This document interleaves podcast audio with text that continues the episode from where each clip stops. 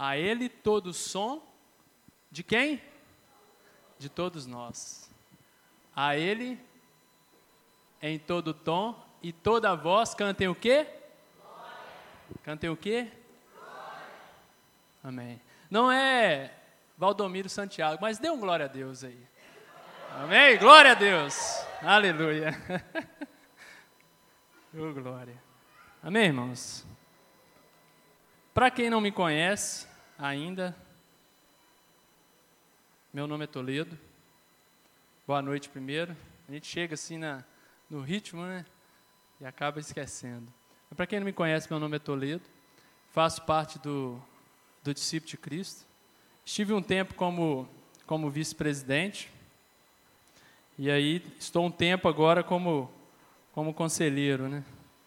E aí me deram essa difícil tarefa de trazer uma mensagem aqui nessa noite.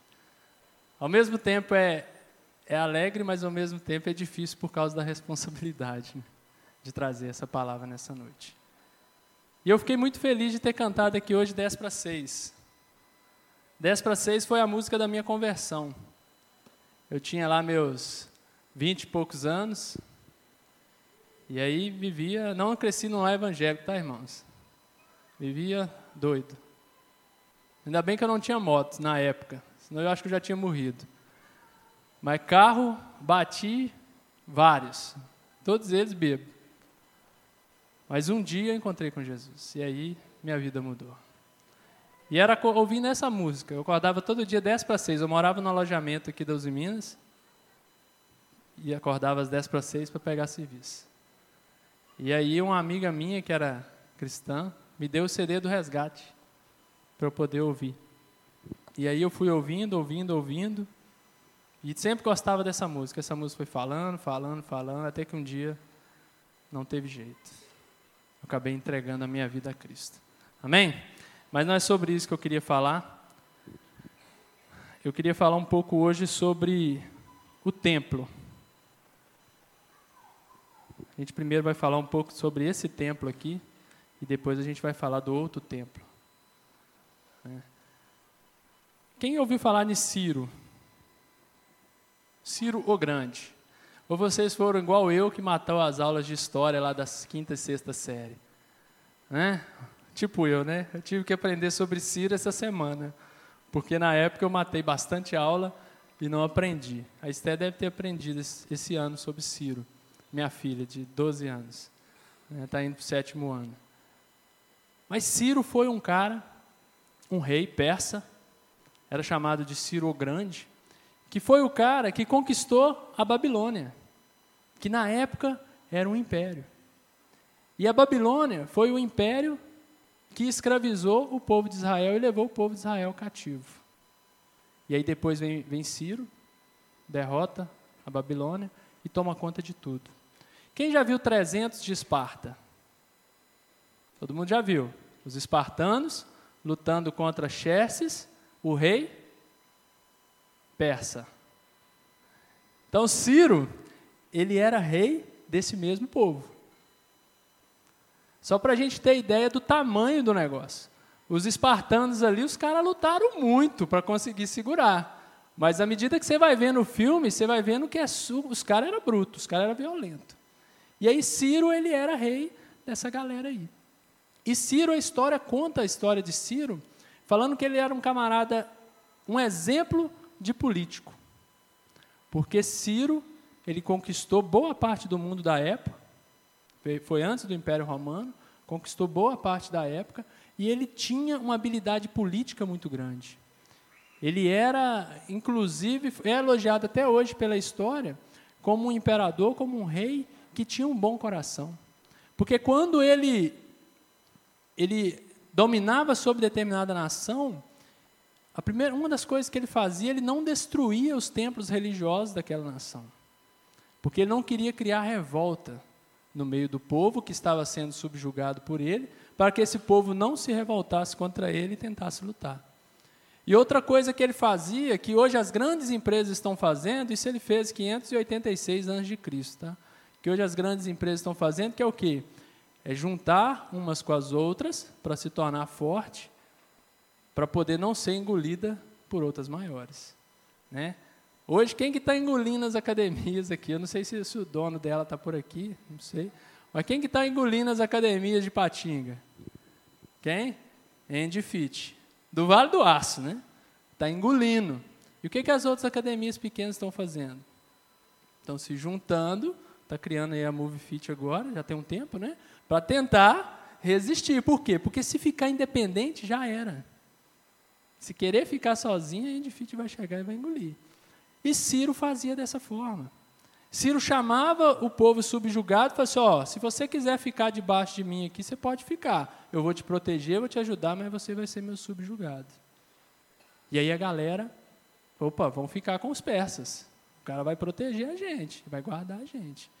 E aí um dia, joga para a gente em Esdras 1. Um dia esse mesmo rei Ciro, que estava ali subjugando todo mundo, que, que acontece? Deus pega esse cara. Deus pega esse cara e faz o quê? No primeiro ano de Ciro, rei da Pérsia, para que se cumprisse a palavra do Senhor por boca de Jeremias, despertou o Senhor o espírito de Ciro, rei da Pérsia, o qual fez passar pregão por todo o reino, como também por escrito, dizendo: 2. Assim diz Ciro, rei da Pérsia: O Senhor, Deus dos céus, me deu todos os reinos da terra e me encarregou de lhe edificar uma casa em Jerusalém de Judá. Próximo. Quem dentre vós é de todo o seu povo, seja seu Deus com ele, e suba a Jerusalém de Judá e edifique a casa do Senhor Deus de Israel. Ele é o Deus que habita em Jerusalém.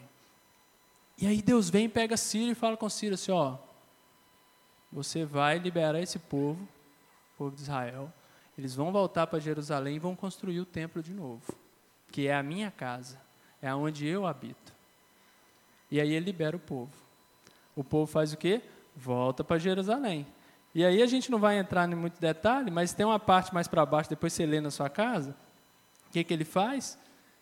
Ele ainda fala com o restante do povo. Falou assim: ó, e cada um desses aí que passar, vocês vão dar para ele ouro, prata, madeira. Vocês vão dando as coisas. Porque se precisar, vocês podem liberar porque eles vão construir a casa. Para você ver da forma com que Deus tomou de poder e fez esse povo voltar para lá. E aí o povo, o que, que faz? O povo começa a construir o templo. Só que aí chega um determinado momento que vem uma, uma oposição externa, mas que também vem um desânimo interno, e o povo faz o quê? Para de construir o templo. O povo sai, começa a construir e depois para de construir o templo. E quando a gente anda em motoclube, bate volta também, a gente sempre tem os empolgados, não tem? Aquele cara que chega e, pá, não vou mandar, vou rodar o Brasil todo e não sei o quê, papapá. Aí na hora que o cara fala assim, ó, hoje é o seu dia de lavar os pratos. Aí o cara, hum, hum, eu estou para andar de moto, não estou para lavar prato. Né? Hoje você vai ficar na churrasqueira, né, Vitor? O Vitor está virando nosso churrasqueiro oficial de, no... de novo. Nós vamos ter que dar uma, uma outra para ficar na churrasqueira. Aí o cara vai falar assim: ah, pô, churrasqueira, eu queria conversar. Vou ter que ficar aqui queimando a barriga. E aí o cara começa a desanimar. E com alguns do povo de Israel foi da mesma forma. Na hora que a galera saiu do, de, da Babilônia, a galera era escravo, falou assim: pô, agora nós vamos para Jerusalém, vamos construir o templo. Aí começaram a construir o templo, aí chegou um tempo, veio alguém e falou, rapaz, não mexe com isso não, anda de moto não. Se você cair, você vai morrer. Sabia disso? Né? Começa a desanimar o cara. Tem, tinha essa galera. Mas tinha, ah, mas aí isso foi o quê? Simplesmente uma desculpa. Porque aquilo não estava dentro. Quando o motociclismo está dentro, é diferente. No início a gente até discute, depois a gente pensa, não adianta, eles não vão entender. Eles não vão entender. Teve um amigo nosso que comprou uma, tinha comprado uma motoquinha, depois comprou uma melhorzinha, uma, uma 300 cilindrada. E aí outro dia encontramos com ele, ele, rapaz, estava à toa em casa, um dia aí de férias, fui, peguei a moto do nada e fui lá para Vitória. Fiquei dois dias lá e voltei. Foi a melhor experiência da minha vida. Aí eu fui falei com ele assim, você contou para quem? Ah, tem, contei para os caras, os caras tudo falou que eu sou doido. Eu falei, pois é, não adianta, não perde tempo com isso não. Eles não vão entender. No início a gente quer insistir, não, porque não é isso e tal, mas não adianta, eles não vão entender. Mas aí tem determinadas pessoas que quando aquilo não está dentro, o que, que acontece? A oposição vem, tá, tá, tá, o cara vai lá e vende a moto. Ah, esse trem é perigoso mesmo. Esse trem é perigoso mesmo. Aí o cara começa a te mandar foto de acidente, de cara que morreu, que perdeu a perna, foi cabeça esmagada, e vai. Para quê? Para te desanimar. E com esse povo não foi diferente. Só que esse povo não estava por dentro. Aquele negócio assim, que eu tenho que construir esse templo. Porque se estivesse por dentro, não adianta, não precisava. Né? A oposição não ia desanimar. E foi o que aconteceu com alguns. Esdras é um exemplo disso. Neemias é um exemplo disso. De que o povo ficava, ficava, ficava. Não, Deus mandou, pô, Deus pegou Ciro e mandou Ciro liberar o povo. Você acha que Deus não está nesse negócio? E aí algum deles começaram o quê? A desanimar. E aí chega Ageu, Deus vai levanta Ageu, põe para a gente aí, Ageu 1, de 1 ao 7. E aí chega Ageu, Deus levanta Ageu para poder falar com o povo. E aí ele fala o seguinte: Ah, e passa um tempo, Ciro morre, e aí Dário, tem um, tem um rei intermediário, depois vem Dário. Ou seja, o povo ficou o tempo todo, o restante da vida de Ciro, um outro rei, e depois Dário. É aí que o povo, Deus levantou Ageu, porque a galera parou de construir o templo. Então, no segundo ano do reinado de Dário, rei da Pérsia, no primeiro dia do sexto mês, o Senhor Deus mandou uma mensagem por meio do profeta Ageu. Essa mensagem era para o governador de Judá, Zorobabel, filho de Salatiel, ou seja, o governante, e para o grande sacerdote, Josué, filho de Zonadac, ou seja, o pastor lá da igreja. O Senhor Todo-Poderoso disse o seguinte: O povo está dizendo que ainda não chegou o tempo de reconstruir o templo. Próximo. Por isso o Senhor falou assim por meio do profeta Ageu. Povo de Judá, será que fica bem vocês viverem em casas luxuosas enquanto o meu templo continua destruído? Pensem bem no que tem acontecido com vocês. Vocês semearam muitas sementes, mas colheram pouco. Tem comida, mas não é suficiente para matar a fome. Tem vinho, mas não dá para ficarem bêbados. Tem roupas, porém elas não chegam para os proteger do frio e o salário que o trabalhador recebe não dá para viver. Por isso o Senhor Todo-Poderoso diz: pensem bem no que tem acontecido com vocês. Em outra tradução, diz o seguinte: considerais, considerai os vossos caminhos, que era a tradução que eu queria pegar. E aí Deus fala com ele assim, rapaz, vocês estão gastando tudo que vocês têm com as casas luxuosas e o meu templo está abandonado. Passou 16 anos desde que o povo saiu e o tempo foi passando, passando, construíram o templo e pararam. E passou 16 anos. E aí Deus vem e fala com ele assim: ó, vocês estão gastando o que vocês têm com as suas casas luxuosas. Tem uma outra tradução que fala com telhado. Deixa eu achar aqui. Olha que legal no 6, né? Habitando essa casa, deserta. A casa é tempo de vós habitar de vossas casas forradas. Ah, não, é, é outra, outra tradução. Mas, ou seja, aquilo ali que a galera estava fazendo. A galera estava pegando madeira, que era o top da época, telhado de madeira, era o top da época, 586 anos de Cristo, lançamento da época, entendeu? E a galera estava fazendo o telhado de madeira. E o templo jogado às traças. Aí Deus vem e fala: Ó, oh, vocês estão construindo casa luxuosa para vocês e estão deixando eu de lado.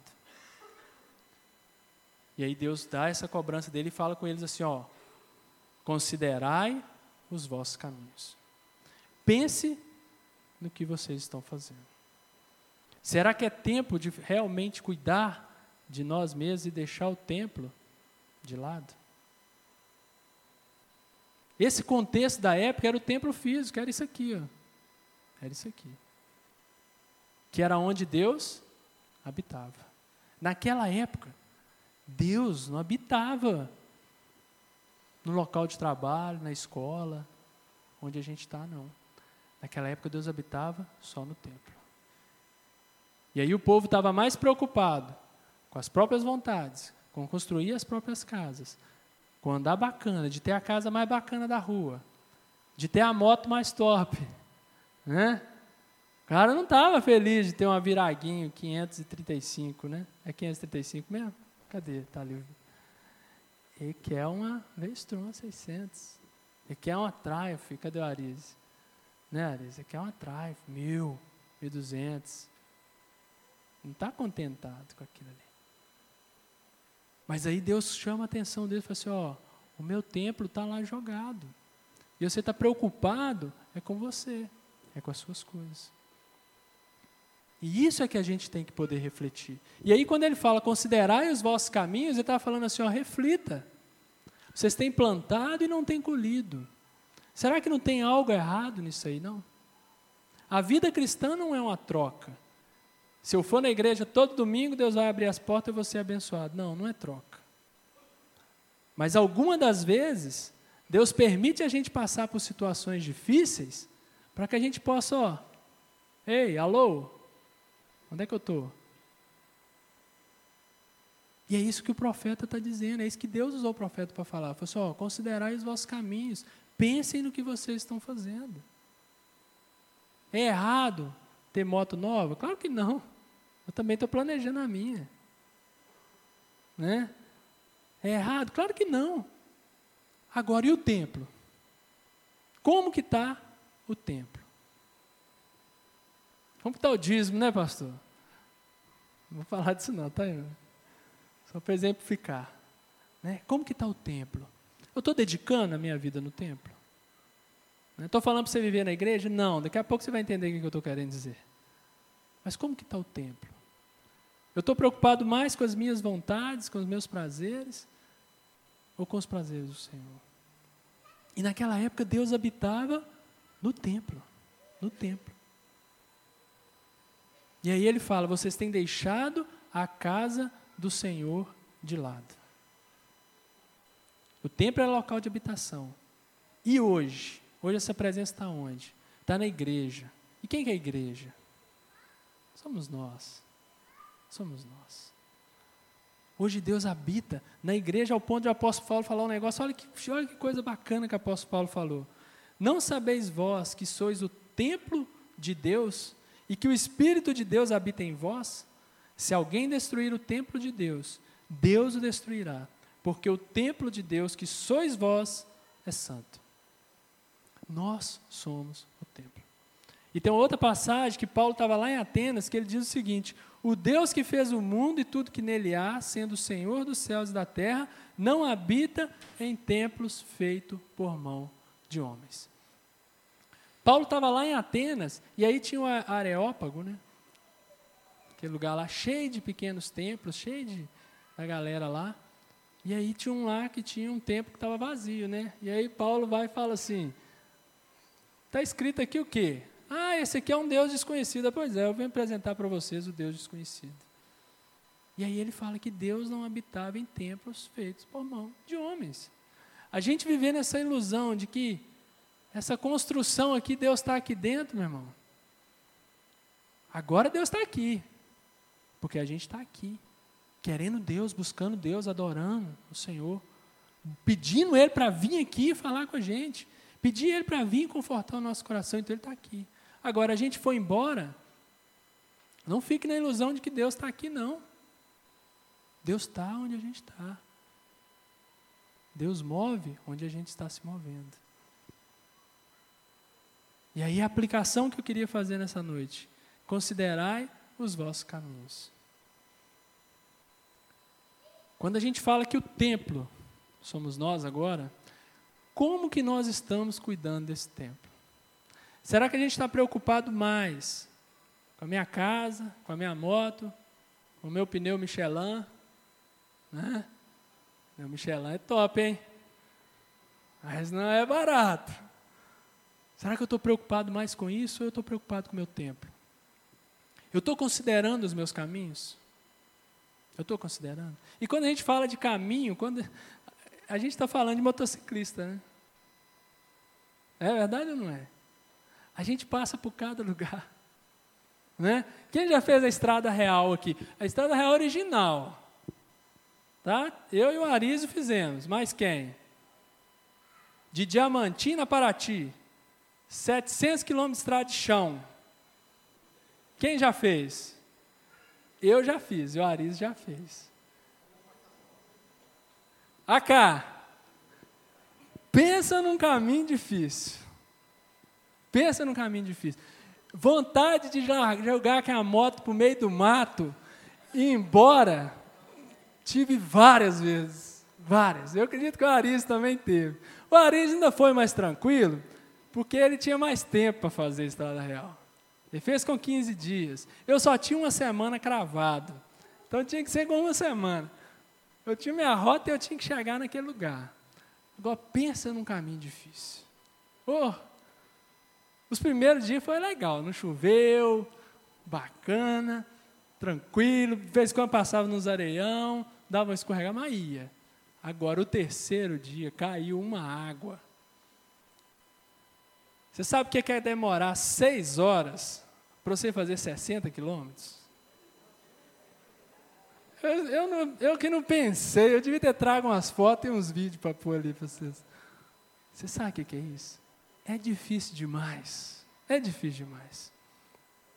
E aí, quando ele está falando ali para considerar os vossos caminhos, ele está falando isso, é para a gente refletir nos nossos caminhos. Você acha que eu vou lá de novo?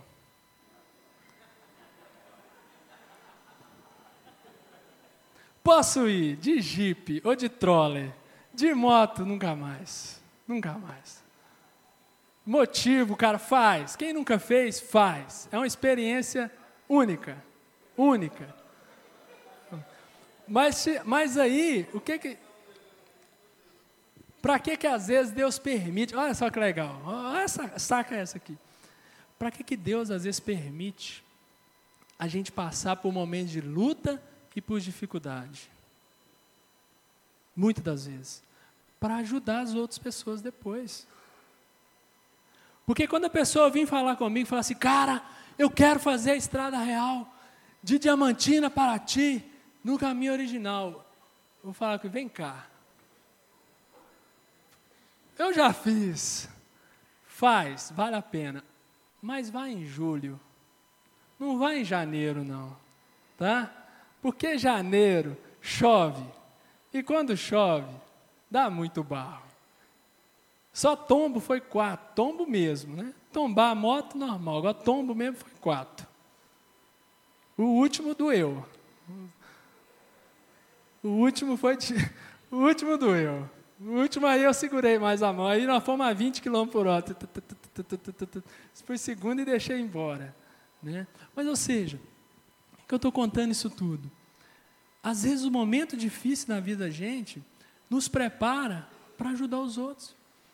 Às vezes a gente está na igreja, está caminhando, está bem, está beleza, as coisas estão acontecendo, e às vezes vem aquele momento de luta, de dificuldade, que a gente tem que passar. Isso é Deus nos preparando para que a gente possa um dia ajudar alguém. Pode ter certeza, essa luta que você está passando, ou que você passou, Deus vai tirar um proveito disso aí. Você pode ter certeza, para ajudar alguém. E aí, outra coisa, quando a gente, para a gente considerar os nossos caminhos, do ponto de vista de motociclista, a exposição ao risco. Todo mundo fala, cuidado, cuidado. E realmente, a gente está muito mais exposto ao risco do que um cara que está de carro. O cara está fechadinho, bacaninha. Essa semana mesmo eu já tomei duas fechadas, em trabalhar de manhã, mas normal, a gente freia, respira, dá um glória dentro do capacete, né, para não falar outra coisa, né? Respira fundo. Né? A gente está exposto ao risco. A gente está exposto ao risco. Então, quando a gente pilota, a gente tem que pilotar o quê? Preventivamente. Saber que eu estou exposto ao risco. E o que, que isso tem a ver com a minha vida cristã? O que, que isso tem a ver com o meu templo, que sou eu? Vós sois o templo do Espírito Santo. O que, que isso tem a ver? Eu não posso ficar me expondo ao risco do pecado. O pecado é um risco na vida da gente. E ele está assim, ó, ó, do lado, doido para te fechar. Doido para te fechar. E como que está esse templo? Como que o meu templo está em relação ao pecado? Como que eu estou expondo esse templo ao risco? Como que eu estou expondo? Como que eu estou cuidando em relação a isso?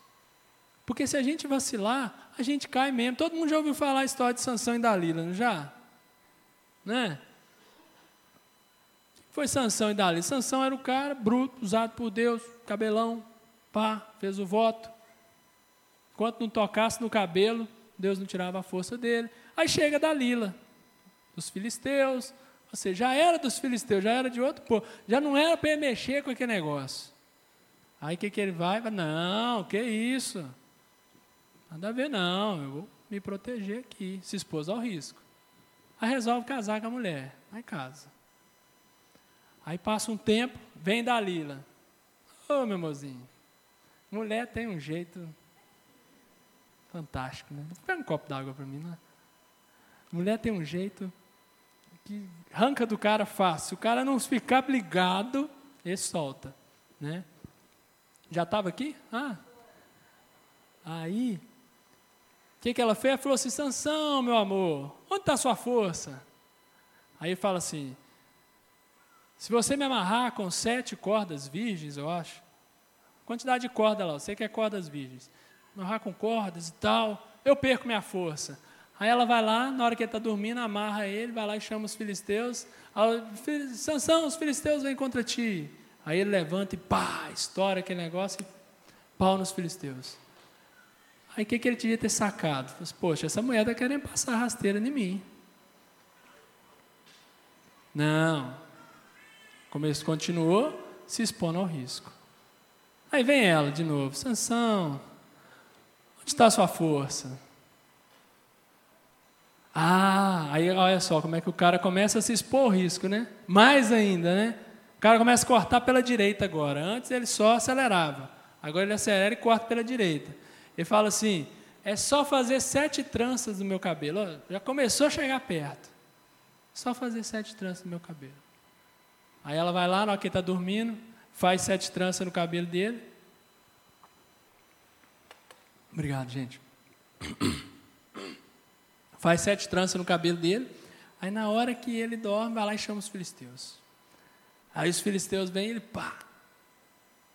Bate nos caras de novo. Aí do cara se ligar, fala assim, essa mulher está querendo me matar. Tem mulher que mata o cara mesmo, né? Tem mulher que é ligado. Uma exposição ao risco. Aí ele vai falar, ô oh, Sansão, você está brincadeira comigo? Onde está a sua força? Aí ele é só cortar meu cabelo. Aí ela vai lá, tum, chama os filisteus, na hora que ela fala, Sansão, os filisteus vêm contra ti. A Bíblia fala que nem da cama ele conseguiu levantar. Aí pegaram o cara, amarraram ele, furaram o olho dele. Depois, no final da vida dele, Deus teve misericórdia, retornou a força dele, ele matou lá mais filisteus durante a morte do que durante toda a vida. Mas se expôs ao risco se expôs ao risco. Então, nós, no nosso caminho de motociclistas, no nosso caminho como templos do Espírito Santo, como templos de Deus, a gente tem que evitar se expor ao risco. Outro ponto que a gente faz em cima da moto, andar devagar de vez em quando, né? Sabe aquele cara do comboio, do bate-volta, que segura o comboio e gosta de ir no meio, que aí segura todo mundo para trás? Às vezes pode ser perigoso andar devagar demais andar devagar demais. E para nós, como cristãos, para nós que estamos tentando viver uma vida de Cristo, andar devagar demais pode ser um problema. É quando a gente se acomoda. Pastor chama para vir na EBD domingo de manhã, o cara, ah, trabalhei até tarde. De noite eu vou. Ah, vai ter culto de oração na quarta-feira. Ah, mas na quarta-feira Daí o cara vai, naquela vida lenta, vida lenta, e o negócio não anda. Depois a gente não entende por que, que as coisas não estão acontecendo. E ao mesmo tempo que tem aquele cara que anda devagar demais, tem um cara que anda rápido demais. Tem aquele que gosta sempre de cortar o comboio, né? Vai lá, acelera, vai lá na frente. Tirando o cara que vai lá tirar foto, tá? Esse não, esse pode, esse está liberado. Passa, vai lá, tira foto, filma. Agora, aquele que gosta toda hora de ficar cortando, fica, vai lá, freia, vai lá, freia, vai lá, freia. O que, que ele faz? Ele está expondo os outros ao risco. Da mesma forma é a gente. O cara chega na igreja, pá, eu quero fazer, eu quero tocar, quero isso, quero aquilo, da, da, da. quando assustar o cara morre. E Jesus falou um negócio sobre as quatro sementes. Quem que lembra dessa aí? Uma das sementes caiu no solo rochoso. Ele cresceu rápido demais, o sol veio, tchá, secou. Acabou. Às vezes, quando a gente vai rápido demais, na vida cristã, a gente conserta o templo rápido demais, às vezes a gente não faz os alicerces muito bem feitos. E aí fica um negócio bonito, bacana, aí vem a primeira dificuldade, aquele desmorona. Então, quando a gente está construindo esse templo, a gente também não pode ir rápido demais. A gente tem que ir no nosso tempo. E cada um tem um tempo. Não pode ser devagar demais, mas também não pode querer ser as coisas rápido demais. Mas existem caminhos que as estradas são tranquilas. Né? Porto Seguro, por exemplo. Tem muita reta boa. Diz que para Brasília também é fantástico. Nunca fui, ainda vou lá. Diz que para Brasília também é aquele tapetão assim, e aí você vai embora. Vai existir esses momentos na vida da gente, em que a gente vai viver tranquilo, em que a gente vai ter momentos de tranquilidade, para que quando as pessoas que estão às vezes por um momento de dificuldade, de tribulação, a gente possa falar: rapaz, eu já fiz estrada real, é difícil, mas hoje eu só faço asfalto. Então aguenta essa estrada de chão aí, que daqui um dia o asfalto vai chegar na sua vida. Um dia o asfalto chega, pode ficar tranquilo. Lá no Pocrane, né? Pocrane já tem asfalto? Tem muito tempo que eu não vou lá. Não sei se tem ainda não, mas se não tiver, vai chegar o asfalto lá. E, as, e na maioria das vezes, a gente passa por luta, por dificuldades, mas essa estrada tranquila chega. E para a gente encerrar, para a gente concluir, o que, que eu queria deixar aqui? Que o reino de Deus, ele deve ser prioridade na nossa vida. Sempre, sempre. O reino de Deus deve ser prioridade. Aquele povo daquela época não estava deixando o reino de Deus como prioridade. Eles estavam mais preocupados com as casas, com o telhado, com a casa mais bacana da rua, do que em construir o templo. E para a nossa vida hoje, onde nós somos o templo? Qual tem sido a minha preocupação com esse templo aqui, que sou eu? Eu tenho preocupado mesmo? Ou eu tenho preocupado só com as minhas vontades? Só com os meus passeios, só com as minhas voltas, só com o meu emprego, só com o meu trabalho, só com a minha faculdade, só com a minha pós-graduação, só com a minha filha, só com meus filhos, só com a minha família? Como têm sido as minhas prioridades? E o reino de Deus, ele deve ser prioridade. Porque hoje esse templo somos nós. E Deus quer habitar. Da mesma forma que Deus naquela época ele habitava naquele templo lá, hoje ele quer habitar em nós. E a esperança do povo, segundo o último ponto, a esperança do povo está no templo. Naquela época, a esperança do povo estava no templo. Hoje, a esperança do povo está em nós. Mesmo que muitos não concordem. Não, eu não preciso de crente, eu não preciso de, de cristão, eu consigo viver minha vida. A esperança do povo está em nós. E para a gente ser resposta dessa esperança, a gente precisa estar cheio. Naquela época, para o povo ir lá e receber a bênção de Deus, eles tinham que ir no templo, porque a presença de Deus estava no templo. E hoje, para que as pessoas possam ser abençoadas, as pessoas possam ser transformadas, essa presença de Deus deve estar em mim deve estar em você. Deve estar em nós. E Deus só vai habitar nesse templo se ele tiver construído, se ele tiver preparado, se ele tiver alicerçado, se ele tiver muito bem feito para Deus. E quando a gente constrói esse templo, a gente constrói para nós. para eu poder achar que eu sou melhor do que o outro, que eu sou mais crente que o outro, que eu sou mais bonito que o outro, eu sou mais abençoado que o outro. Não. A gente constrói esse templo para Deus. É para agradecer a Deus por tudo que Ele tem feito, por tudo que Ele vai fazer. E é a forma de eu agradecer, é cuidando desse templo, é cuidando de mim, é cuidando de você. Para que Deus possa habitar. Amém? Vamos ficar de pé, vamos fechar os nossos olhos para a gente poder fazer uma última oração. A gente tem o hábito de fechar os olhos para que a gente possa concentrar. Desculpa. Para que nada possa tirar a nossa atenção.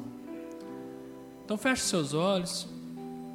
Antes de eu orar um pouco, eu queria que você pensasse nos seus caminhos, considere os seus caminhos. Como têm sido os seus caminhos? Como têm sido as suas escolhas? Como têm sido as suas decisões?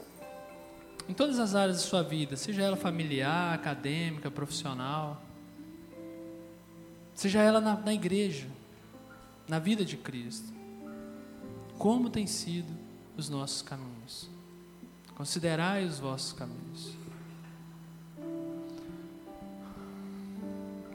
Deus, nós te agradecemos, ó Pai, por mais essa oportunidade, Deus, de estarmos aqui, louvando o Senhor, glorificando a Deus o teu santo nome. Obrigado, Deus, porque cremos que o Senhor está neste lugar, que o Senhor fala conosco a cada dia. Te agradecemos, ó Deus, porque o Senhor nos permitiu levantar hoje, o Senhor nos permitiu estar aqui, para ouvir do Senhor, para que o Senhor possa falar conosco, Deus. Nós pedimos a Ti, ó Pai, que o Senhor possa nos guardar, nos proteger, nos livrar, ó Deus, de todo mal. E que a palavra do Senhor, Deus, possa florescer a cada dia mais em nossos corações e em nossas vidas. E que possamos, ó Deus, andar e caminhar junto contigo, dia após dia. Que possamos, ó Deus, abrir mão, que possamos, ó Deus, deixar de nos expor ao risco do pecado. Que possamos, ó Deus, andar no tempo do Senhor, na velocidade do Senhor, não devagar demais e nem rápido demais e entender, ó Deus, que as lutas e as dificuldades, as estradas difíceis nas nossas vidas, é o Senhor nos preparando para que possamos um dia estar em momentos tranquilos, em estradas tranquilas, ó Deus. Mas acima de tudo, ó Deus, o que mais importa é que um dia possamos nos encontrar com o Senhor, nos céus e nos ares, ó Deus, para viver contigo, ó Deus, eternamente, ó Deus. Nós oramos apresentando a Ti diante do Senhor este momento, cada um de nós, ó Deus. E pedimos a Ti, ó Deus, esteja conosco a cada dia e fala conosco a cada dia mais, em nome de Jesus. Amém?